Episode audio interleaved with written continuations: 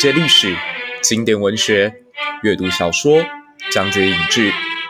还有更多在台湾的在地故事与传奇。这里是下班之后充实心灵的一粒百忧解。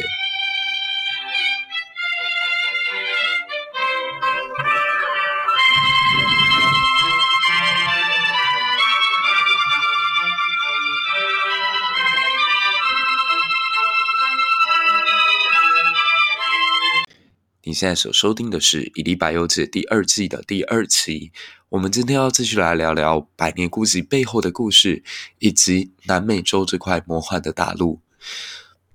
上一集播放之后，有些朋友告诉我，其实他在听节目之前并不知道，原来《百年孤寂》是一本小说，还以为是一本研究忧郁症的医疗史。当然，有更多的朋友是被南美洲的故事吸引到，就忽然间惊觉，哎，对耶，我们好像对南美洲很不熟悉。那南美洲有没有什么历史或故事可以在节目当中跟大家分享？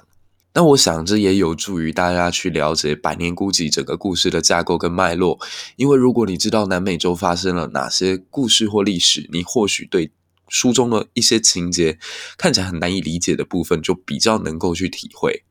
也能够减低由于疏离而带来的入门槛。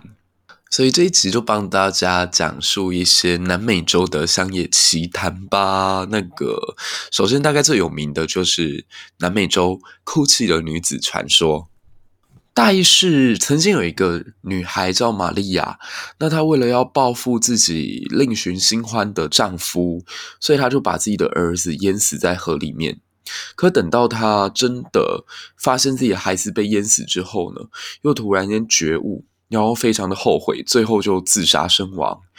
那他的灵魂在天国的门口被拦了下来，然后被告诉他说：“如果你没有办法回去找到你孩子的下落，你就没有办法往生。”所以这个玛利亚就很可怜，就被迫在人间不断的流浪，去寻找自己的孩子。听说他常常会在河边大声的喊着：“我的孩子们啊！”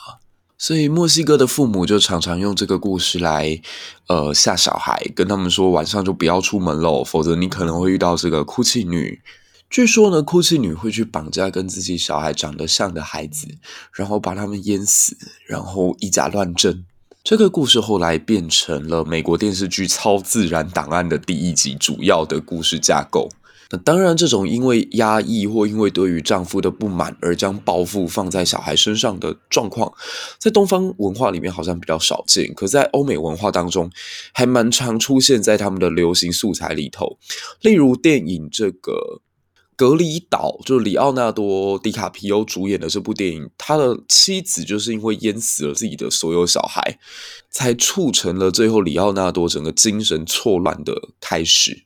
那这个故事后来在南美洲就越来越被妖魔化了。例如，呃，有一种说法说，这个女人后来跟魔鬼签下契约，她不是想要报复那些常变心的男子吗？所以她就会躲在路边，等到晚上的时候，当有男子骑马经过，她就勾引人家，然后跟他说：“我可以跟你一起骑马吗？”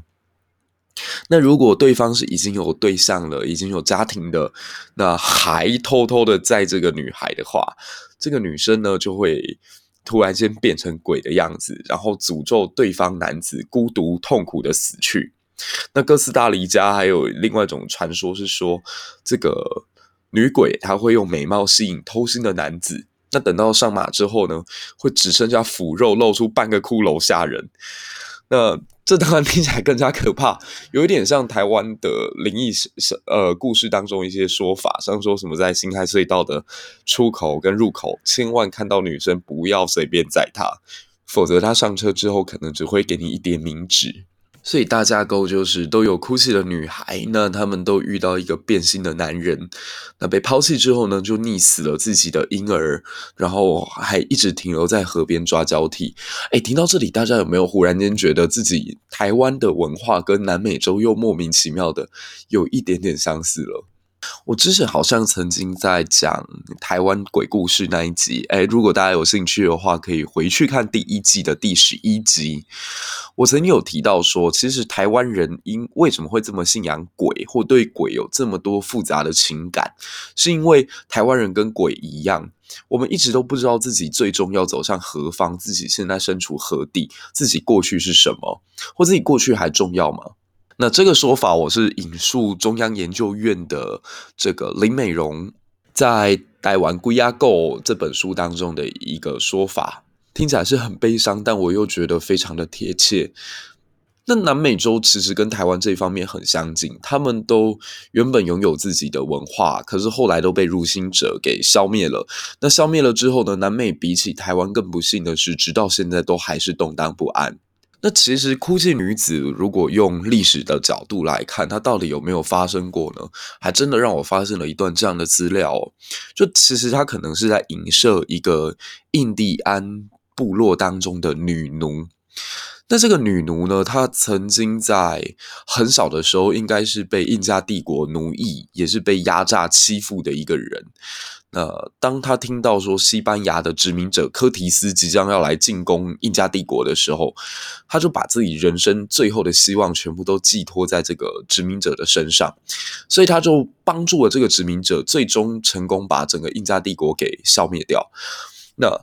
还真不能怪他是什么，哎呀，你看内奸啊，或者立刻想到一句话说，所有的文明都是自杀而亡的。但其实不然哦，我觉得不能把这些枷锁放在这个女奴的身上。她本来就是一个被压迫的阶级，她为了自身的上位去想到借用别的力量来达成自己的目标。其实，呃，我并不觉得她有什么值得被苛责的。可他的下场就很凄惨啊，因为等到这个柯提斯真的把印加帝国给消灭掉之后，觉得这个女孩也没有什么用了，所以就把她送给自己的部属们。各位想想看，部属们这是什么意思？他原本把爱情跟希望都寄托的在这个男人身上，结果这个男人最后把他当成奖奖品一样，就送给他的部下。这某种程度也是影射南美洲的一个处境。嗯、呃，刚刚有提到这个印加帝国，如果现在有时光机可以让大家回到大航海时代以前的十五世纪的话。那其实当时世界上最大的国家，或者说人口最多的城市，其实第一名一定是中国，那第二名大概就是鄂图曼土耳其，第三名就是印加帝国。所以如果用 GDP 产值或用这个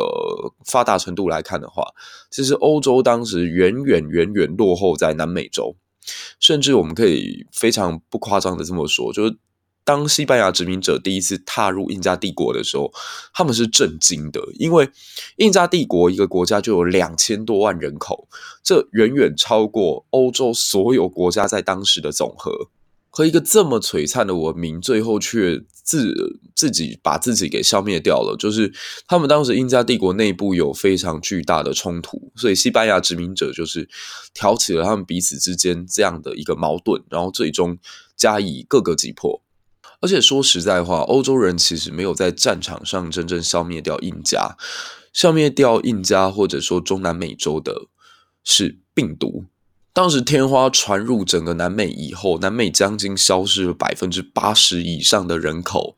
有一种比较耸动的说法，认为其实当时南美洲由于人口剧烈的下降，所以导致一个小冰期的到来，因为人类越来越少，那个二氧化碳的。生产也会跟着减少，那温室效应就会反过来，全球就会变冷。那如果大家理解这一段，或许再看《百年孤寂》，你会感觉得到里头一句一层非常深厚的悲剧色彩是怎么一回事。好，我们接着再回过头讲老邦迪亚，他杀了自己的好友亚奎拉，带着自己的妻子伊加兰搬到了马康多之后所遇到的事情。当时在村庄里头呢，有一个。天性阴沉、一身灵气却又充满哀伤气息、表情像亚洲人的怪人，叫做麦奎迪。他的身份是一个流浪的吉普赛人，但这个流浪的吉普赛人永远可以为马康多带来惊喜哦。他首先出场就在小说的第一页，他带来两块非常大的。铁器，但这个铁器拥有一个神秘的力量，就是它经过的地方，所有锅碗瓢盆，甚至连家里钉在墙上的图钉，通通好像都找到了自己的灵魂。原本失去很久的东西，都在原来找过的地方纷纷出现。甚至在这个马奎斯笔下还说，那个房子如果钉的不是特别牢的啊。螺丝跟钉子都好像要跑出来一样。然后这个神奇的吉普赛人还跟大家讲哦，其实因为东西都有他们的生命，只要把他们的灵魂叫起来就可以了。以这个举动深深吸引到老邦迪亚的注意。老邦迪亚是一个非常有冒险精神的人。其实大家去看那些所谓的富一代，就是创业者，往往都拥有这样的精神，就是有一股傻劲。他们常常会做一些别人觉得很愚蠢的事情，但他们只要觉得这件事情值得做，就会一头栽进去。所以，当老邦迪亚看到这两块能够让所有铁器都乒乒乓乓作响的东西之后，他有了一个奇思幻想。他觉得他可以透过这两块东西吸引到地底下的黄金。对啊，就跑去跟这个麦奎迪说：“哎，我可不可以跟你买这两块铁器？”麦奎迪听到他的想法，听说他是要去吸引黄金之后，就很诚实的跟他说：“这个做不到，这个做不到。”可我觉得人很奇怪，就是往往你越被阻止，你就越觉得，哎呀，虽千万人吾往矣，你就觉得这件事情反而有可能是对的。所以他回到家里之后，就跟自己的老婆伊加兰讲出自己疯狂的想法，那甚至拿了两头山羊跟一头骡子去跟这个麦奎迪换。那大家要知道。羊跟驼子都是特别重要的农村生产工具，他就这样子拿去换了两块铁，然后他回来之后还安慰自己的老婆说：“你放心，我们家里再过不久之后呢，就会铺满满地的黄金。”然后他就带着他四个愿意相信这件事情的朋友，一起在马康多附近到处找。他没有放过任何一寸马康多的土地，结果在长达几周的时间里面，只让他找到一副铠甲。那这副铠甲大概是我在看这本作品当中第一次被吓到的时候，就是他去找铠甲，如果发现里面没有黄金，但是里面有一具已经钙化掉的骨骼。这大概吼，如果用历史角度来说的话，应该是。十五世纪的时候，刚从西班牙来到这片土地上面迷路的骑士，那也有一个蛮让我心酸的记载，就是说他讲说这副骨头的脖子上面缠着一个小小的铜盒，铜盒里头有女人的头发。大家应该可以想见，是一个十五世纪满怀着发财梦来到美洲的。男子，那他在离乡之际呢，为了要思念自己的妻子，所以把他的头发剪在这个小小的铜盒里。可是他最后没有办法回到欧洲，就长眠在一块他其实一点都不熟悉的大陆之上。诶，甚至那个时候他还不知道这里是美洲，因为呃，哥伦布发现新大陆之后，到七年，这个亚美利哥才知道这里不是印度。这次实验受挫的老邦迪亚其实并没有收敛他的好奇心，也没有把自己的赌徒心态给改一改。呃，过了几个月之后，好像是来年的三月吧，就是这个吉普赛人呃麦奎迪再次出现于马康多的时候，又带来新式的玩具。他带来一个号称是当时阿姆斯特丹犹太人发明的望远镜，然后也带来一个放大镜。那望远镜呢？麦奎迪是这样展示的：他是让一个吉普赛女郎站在村落的角，呃，村庄当中的一个角落，然后只要其他的村庄的人们聚集在几百公尺之外，然后透过望远镜去看那个女生，然后麦奎迪就大声的宣传说，科学是可以缩短距离的，而且在不久的将来啊，人类可以不需要出一步门，就可以把世界当中各地发生的事情都尽收眼底。哇哦！不过我们的老邦迪亚似乎对望远镜还好，他对于那个放大镜比较感兴趣，因为呃，麦奎迪展示放大镜的方法是把它放在这个。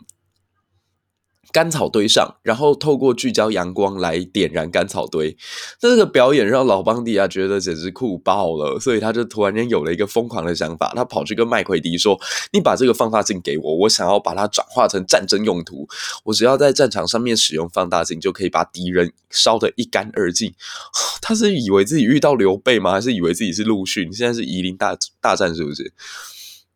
所以这个疯狂的想法，其实当时麦奎迪立刻就已经打枪他，告诉他说：“哦，这办不到，这办不到。”但老邦迪亚个性就是这样，你越告诉我办不到，我就越要去做。所以他就回家之后非常兴奋的把这个消息又告诉了他的老婆伊加兰。这次伊加兰是真的绝望了，他觉得你上一次已经把两只山羊跟一头骡子拿去换了两块没有用的废铁回来，现在还想要干嘛？然后老邦迪亚做了一个更疯狂的动作。他去偷拿这个伊加兰他父亲留下来的一箱遗产，就是那一箱遗产里头有几枚这个殖民地的金币这样子，然后他就把呃刚刚拿到的两块磁铁。哦，对，那那两块铁就是磁铁，然后再加上这个三枚殖民地的金币，就拿去换了放大镜。那伊加兰简直快要崩溃了。我觉得，身为读者看到这一段的时候，很为他老婆感到心疼。那大家看到麦奎迪的身份是一个吉普赛人哦，应该都会对他特别的好奇。就吉普赛是什么东西？好像蛮常听到这个名词的。大家如果生活在欧洲的经验，大概对他们的印象不会太好，因为在欧洲各大地铁啊、城镇啊、街道啊上面，你只要看到吉普赛人，那最好跟他保持距离，因为往往他们就是小偷。但如果你是透过文学作品认识他们的话，又会觉得对他们印象还不错，因为他们往往都热情奔放，往往神秘动人，往往非常美艳。但是大家也去注意一下，他们往往只要一出现就会带来不幸。像说音乐剧《卡门》当中的女主角卡门就是一个吉普赛人。那在巴黎圣母院，或者翻译成钟楼怪人当中，那个引起大主教、大骑士跟加西莫多极为疯狂的女孩阿斯梅兰达，也是一个吉普赛人。天哪，好推荐这部剧哦！虽然我比较喜欢的是法文版本，但是毕竟自己比较听得懂的还是英文，所以呃，如果大家没有时间把整部剧看完的话，我非常推荐你们去听听看第二十首芭蕾，就是我的美人。就当你听到他们最后三个人一起共唱《Oh Lucifer, Please Let Me Go Beyond God's Law》的时候，你完全可以感受到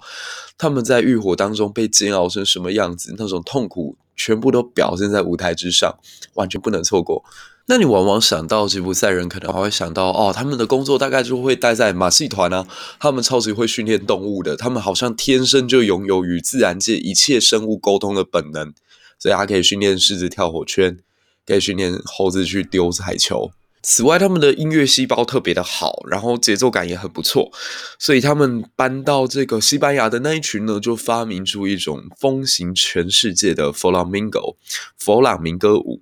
那甚至他们会使用水晶球进行占卜，也非常会用这个塔罗牌。不只是他们本身并不喜欢被称为吉普赛，因为 Gypsy 这个字呢是来自于欧洲人一个偏见，欧洲人长期以为他们是来自于埃及，所以就以 Egypt 这个词相近的 Gypsy 来称呼他们。那根据波斯诗人费尔多西一篇非常浪漫的记载来看，在《列王记》当中，他是这么说的：他说，远古的时候，有一个波斯的仁慈君主，他因为看见自己的臣民在生活当中非常的劳累，所以他就想从这个印度呢，用重金礼聘一批乐师来演奏给子民听。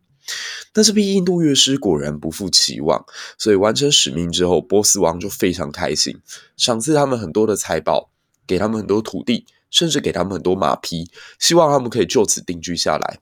但没有想到，生性懒散又到处漂流的他们，不但在短时间之内散尽所有的家产，把这些赏赐到处挥霍，还造成波斯帝国很大的负担，由于他们长期搬来搬去，然后制造了很多的动荡。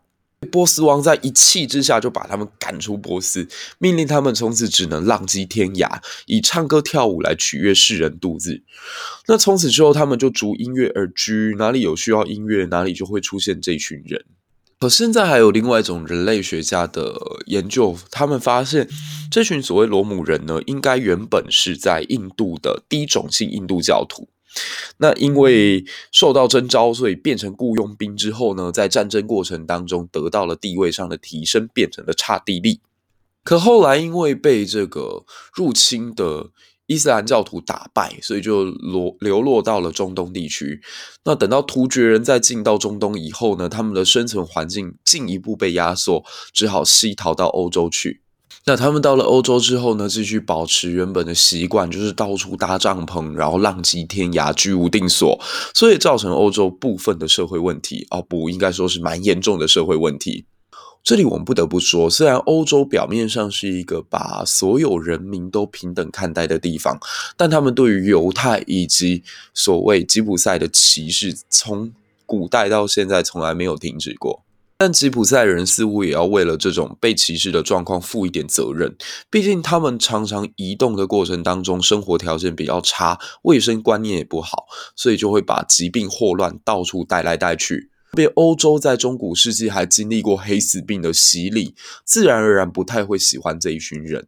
那等到十五世纪以后，欧洲进入了猎杀女巫阶段，他们超级讨厌那些非自然信仰，然后相信超自然力量，不相信上帝的这些人，把他们视作异端。所以那个时候对他们吉普赛人的迫害更加严重。那时至今日呢，由于欧洲很多国家已经转型为社会福利型的左派国家，吉普赛人就依靠着这个社会福利在过自己的生活，那对很多国家造成了财政上的负担。但往往这种闯荡江湖在市井当中打滚过的人都会充满了一种很特别的魅力，毕竟他们见过了人世当中的浮沉，什么达官贵人，什么稀奇玩意儿都见过，所以他就特别吸引到这个老邦迪亚的注意。在这一位麦奎迪的家里，居然还有一个小小的实验室，里头有葡萄牙人的航海地图、航海器具，而且还有航海纲要。那麦奎迪其实对老邦迪亚还不错，把这些东西都交给他，甚至教他怎么使用观象仪啊、指南针跟六分仪。所以老邦迪亚在南美洲长达将近六个月的雨季当中，就每天都待在那个小屋子里面做实验，而且为了不让别人打扰他，他完全不去管家里的事情。那等到他几乎把自己研究出一身病来的时候，在十二月的一个午餐时间，诶，大家特别注意哦，南美洲的十二月可是夏天啊。然后他就冲出来跟大家讲说：“我告诉你们，我已经发现这个真相了，地球是圆的，它像橘子一样。”OK，那他老婆一家兰在听到这句话之后，就觉得再也忍无可忍，于是告诉他：“如果你要发疯，你就尽量去发疯吧，但是不要把你的吉普赛人想法灌输给孩子们。”其实这种时候，我觉得往往江湖术士或这种江湖郎中，在你人生困顿的时候，都会带给你一种很莫名其妙的冲击跟希望感。像我自己在大学四年级的时候，因为我患上非常严重的焦虑跟失眠症，然后有一次我跟我一个政大的朋友要一起搭高铁回高雄的时候，就忽然间在车厢当中看见一个老人，他似乎在找自己的位置。然后他的位置上面已经被其他人占走了，然后当时也不知道怎么搞的，反正就正义心爆棚吧，然后就跑过去跟坐在位置上的人说：“哎，你是不是坐错位置？你要不要看一下车票？”就一核对，发现他真的坐错了，然后那个人就很尴尬的离开之后呢，老人家就坐下来，然后谢谢了我。然后寒暄了几句之后，他忽然间递出一张名片，然后告诉我说，他是一个在中部地区非常有名的秘医。那他的客户呢，涵盖所有很多的中部政商名流，然后许许多多什么立法委员啊、大学教授啊、高中教师啊，都是他的学生，都会来这边找他。那基本上他在做什么样的治疗方法呢？我就非常好奇啊。就提出一个我觉得直到现在都想起来觉得很很魔幻现实的说法。他认为所有的病之所以会产生，都是因为骨头长歪掉了，因为你坐的不端正，因为你睡的姿势不对，因为你的骨头哪里凸出来，所以才让身体的气血跟内分泌会失调。它流到某一个地方被堵住之后，堵久了就会变成肿瘤。所以所有的癌症其实都是可以医的，只要把他的骨头乔回来就行了。Oh my god！这个说法在当时对我来讲简直是振聋发聩，觉得太有意思了，真的假的？然后他就接着再看我一眼，说：“诶，你这个样子看起来吼，你大概已经几个月没有好好睡觉了。我帮你瞧一瞧骨头，你就是骨头出了问题，你的背有问题，你的脖子有问题，你甚至连头都有问题。”然后他是真的让我坐在他的位置上哦，然后用他的手指开始对我的头啊、颈部啊、背部啊敲敲敲敲敲，敲到后面的很多乘客都吓到了，这到底怎么一回事？然后敲完我之后，似乎还 意犹未尽，然后看了一下我身边那个朋友说：“